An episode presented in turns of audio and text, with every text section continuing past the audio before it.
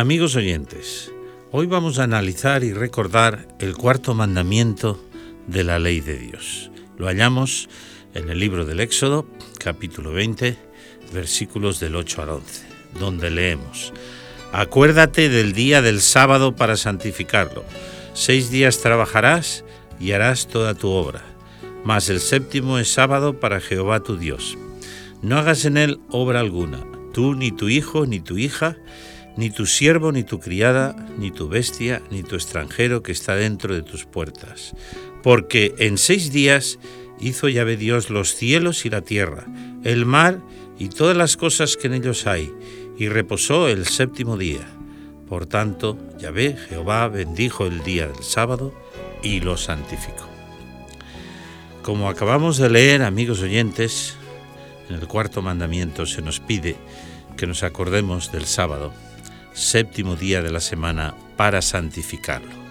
Se nos pide que cesemos en ese día todo trabajo secular, para después hablarnos de la creación del mundo en siete días e indicarnos que Dios descansó, cesó en su obra creadora e hizo del sábado un día especial, pues además lo bendijo, como dice el mandamiento, y lo santificó. Pero la referencia al sábado en la Biblia es muy anterior al Sinaí, donde fueron dados los diez mandamientos. La hallamos en el libro del Génesis, capítulo 2, versículos 2 y 3, donde se nos dice, y acabó Dios en el día séptimo la obra que hizo, y reposó el día séptimo de toda la obra que hizo, y bendijo Dios al día séptimo, sábado, y lo santificó, porque en él reposó de toda la obra que había hecho en la creación.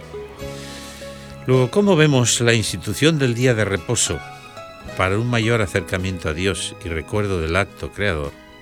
Es, como decíamos antes, anterior al Sinaí, cuando fueron dados los diez mandamientos al profeta Moisés para el pueblo de Israel. Por eso, aquellos que piensan que los diez mandamientos y especialmente el mandamiento del sábado es exclusivo para el pueblo judío, deben de reflexionar con ese texto, ya que los judíos tardaron muchos siglos en aparecer, el pueblo de Israel no existía. En ese momento Dios aún no había creado al hombre. Luego veremos realmente por qué motivo hizo Dios el día de descanso. Hemos visto pues que Dios distinguió el séptimo día o sábado de los demás, primero reposando, o sea, cesando en su acto creador, segundo, bendiciéndolo, y esta bendición especial del séptimo día de la semana o sábado indica que fue señalado como un objeto especial del favor divino y que sería una bendición, o sea, algo altamente beneficioso en el aspecto físico del reposo y en el aspecto espiritual de recordar primero al Creador y luego el acto de la creación. El sábado debía de ser para el creyente un día de relación especial con Dios, dejando lo material y entablando una relación más intensa con Dios que durante la semana, puesto que durante la semana estaría más ocupado. En tercer lugar, como hemos visto, Dios distinguió el sábado santificándolo. Ese día fue declarado santo por Dios, o sea que fue puesto aparte para un propósito santo. Él ya expresado del recuerdo del Creador, de la creación y para un acercamiento especial a Dios, dejando aparte las cosas materiales. Este acto de bendecir y santificar el sábado se hizo como un beneficio especial para el ser humano. Amigos oyentes, el sábado al tener su origen en la creación nos muestra que, como decíamos al principio, no fue un día exclusivamente hecho para el pueblo de Israel, sino que fue un día hecho para el hombre en general. Y esto es lo que Jesús declaró, y está escrito en el Evangelio según San Marcos, capítulo 2 y versículo 27. Y dice así, y él, Jesús, les decía, el sábado fue instituido para el hombre, y no el hombre el sábado. Por tanto, el Hijo del Hombre es también Señor del sábado. ¿Pudo Jesús haber dicho, sabéis vosotros israelitas que el sábado fue instituido para vosotros, pueblo de Israel. No, fue instituido para el hombre, porque como decíamos, el pueblo de Israel no existía cuando Dios instituyó el sábado recién realizado el acto de la creación.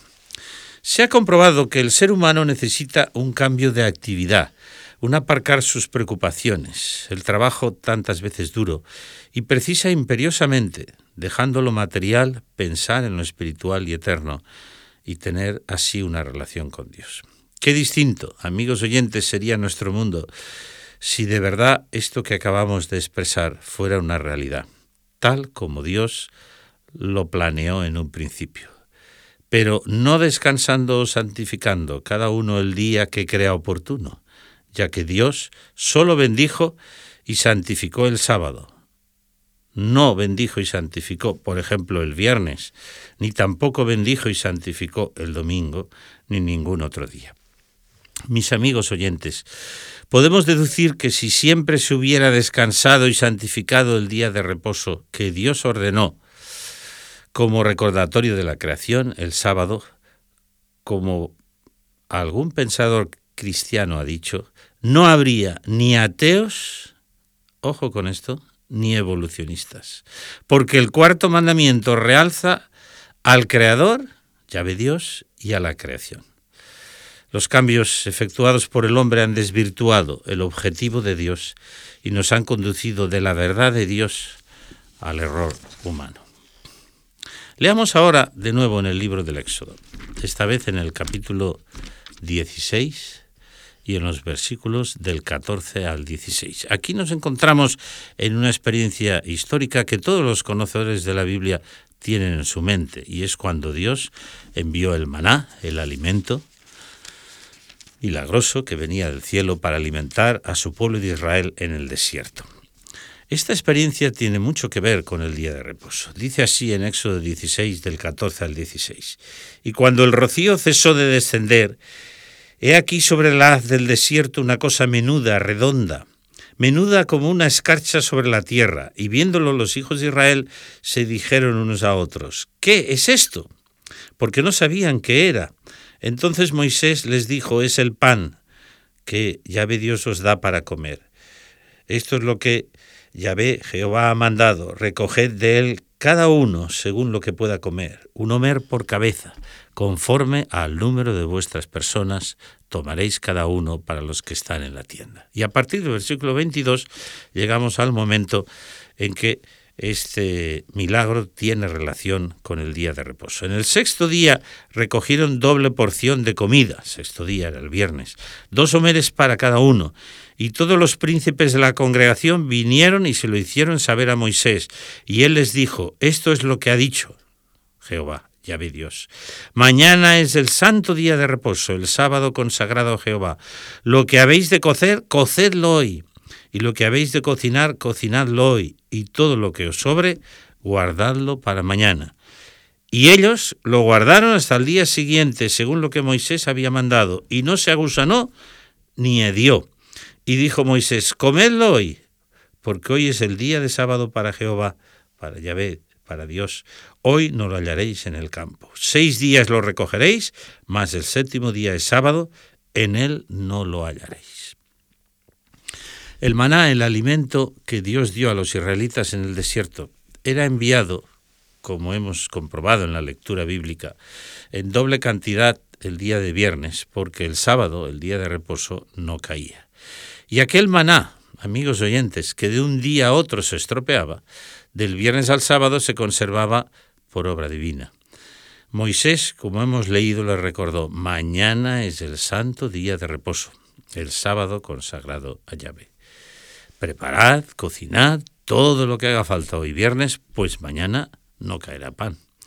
Dios iba pues instruyendo a su pueblo, el antiguo Israel, para que aprendieran a santificar el sábado, y así ese día fuera una bendición para ellos y para todos aquellos que lo observen y santifiquen a través de los siglos, dejando aparte el trabajo cotidiano de cualquier tipo.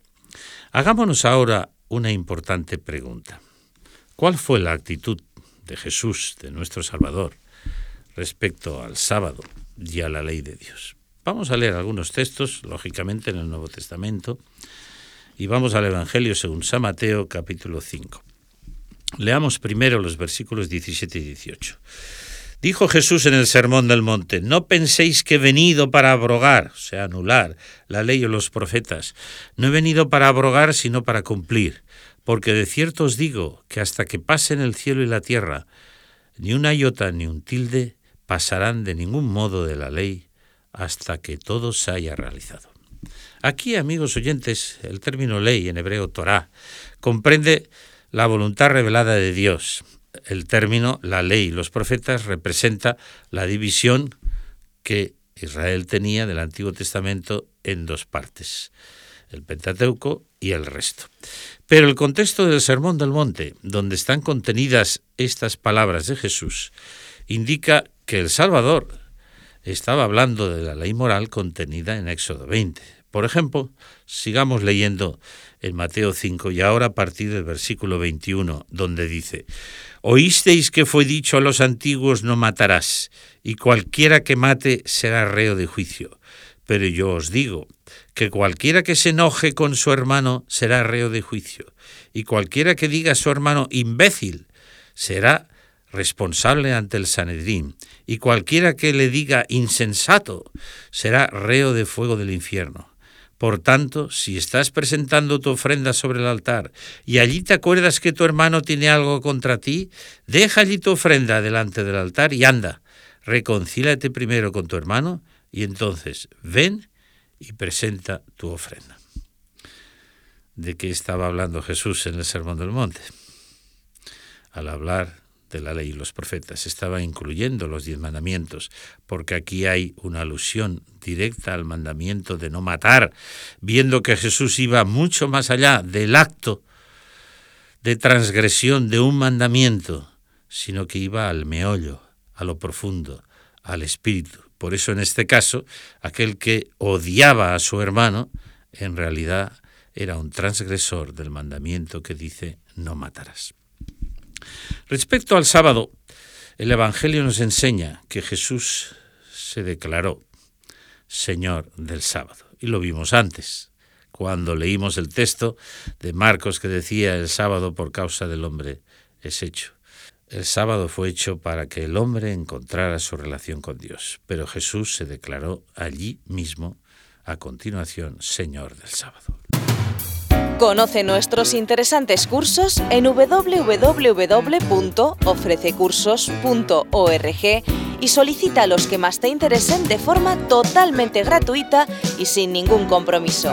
Recuerda www.ofrececursos.org.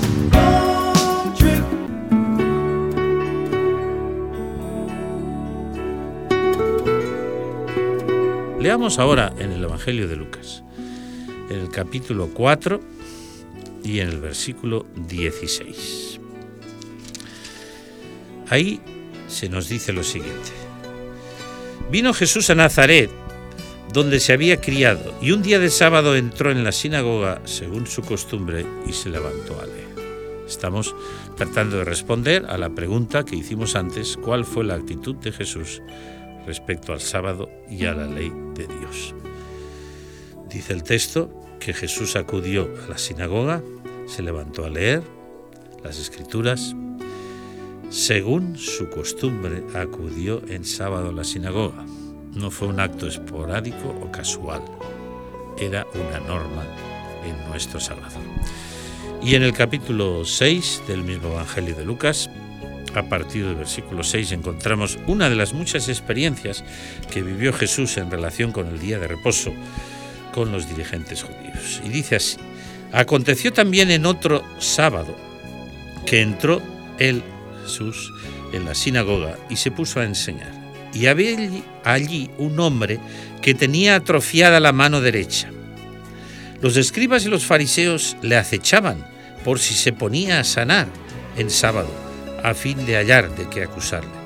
Pero él sabía los pensamientos de ellos y les dijo, y le dijo al hombre que tenía la mano atrofiada, levántate y ponte en medio. Él se levantó y se puso allí. Entonces Jesús le dijo, voy a haceros una pregunta. ¿Es lícito en sábado hacer el bien o hacer el mal?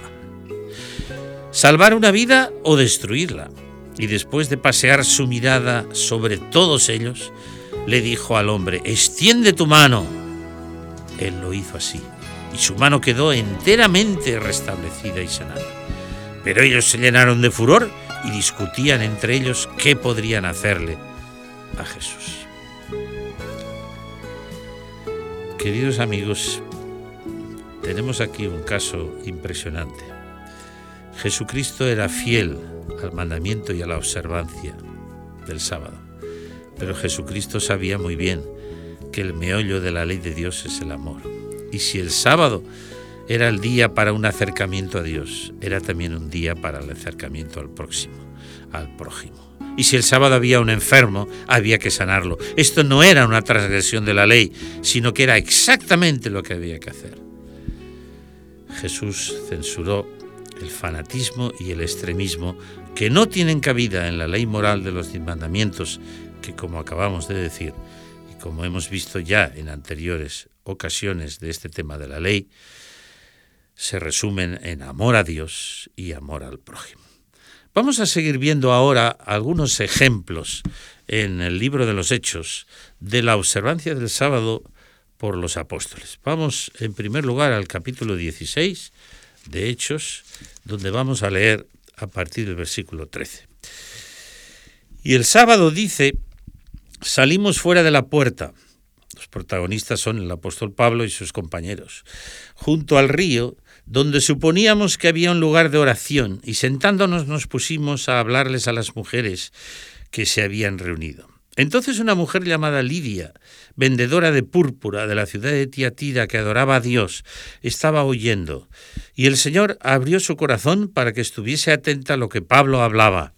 Y cuando fue bautizada, y su familia nos rogó diciendo, si habéis juzgado que soy fiel al Señor, entrad y hospedaos en mi casa y nos obligó a quedarnos. He aquí una de las muchas experiencias que nos presentan que los apóstoles seguían adorando el sábado, como otros creyentes que junto al río, dice, se reunían para adorar a Dios en aquel día. Siguiente texto que vamos a leer. Hechos capítulo 17 a partir del verso 1. Después de pasar por Anfípolis y Apolonia, llegaron a Tesalónica, donde había una sinagoga judía.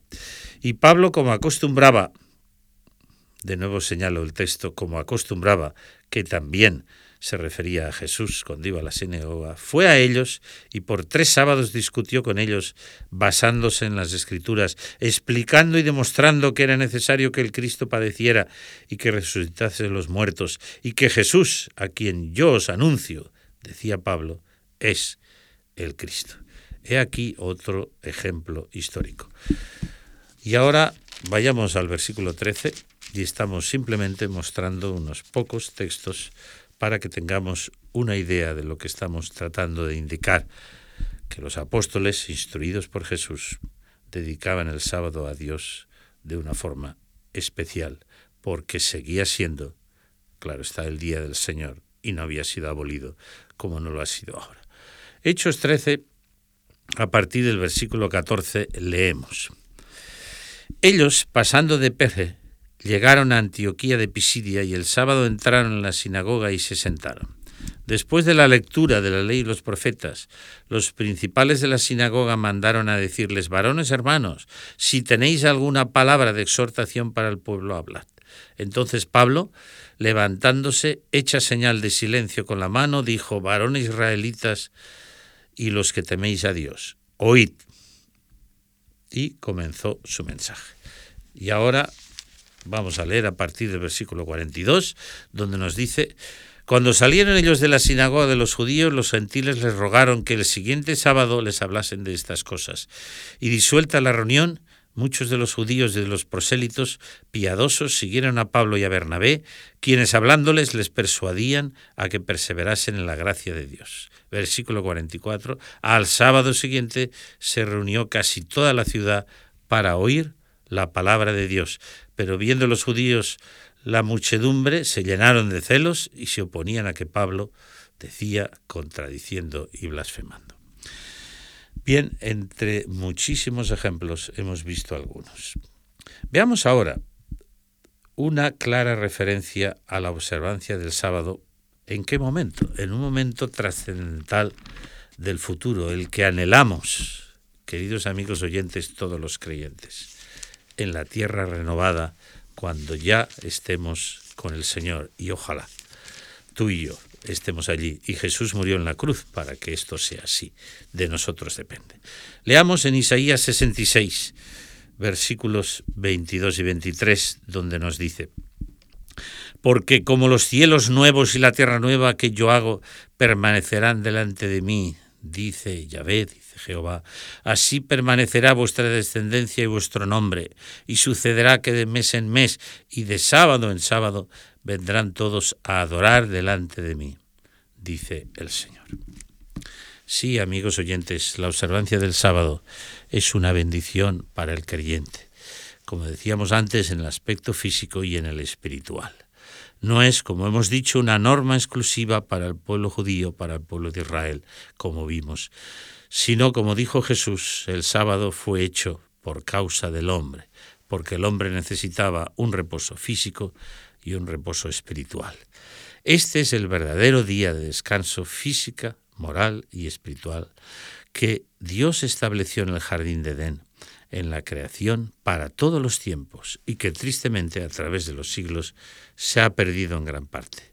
Pero como hemos visto, Jesús y los apóstoles nos dieron ejemplo en su observancia. Jesús llegó a enfrentarse al fanatismo de los dirigentes judíos de entonces, indicando cuál era la forma correcta de santificar y reposar en este día, que no se trataba de estar con los brazos cruzados o acudir solo a la sinagoga y al templo, sino de mostrar, como hemos visto de forma especial, el amor de Dios al prójimo.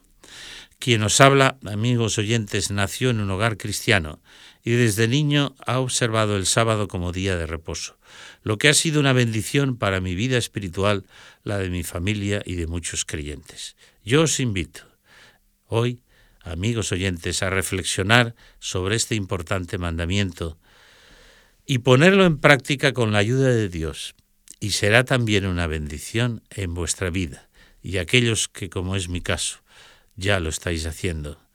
Sigamos adorando a Dios, siempre en espíritu y en verdad, pero dedicándole especialmente un día para nuestro acercamiento a Él. Finalmente, ya termino, no olvidemos que este es el único día de la semana que Dios bendijo y santificó, y lo erigió como un monumento recordatorio de la creación. Mis amigos, hasta el próximo encuentro.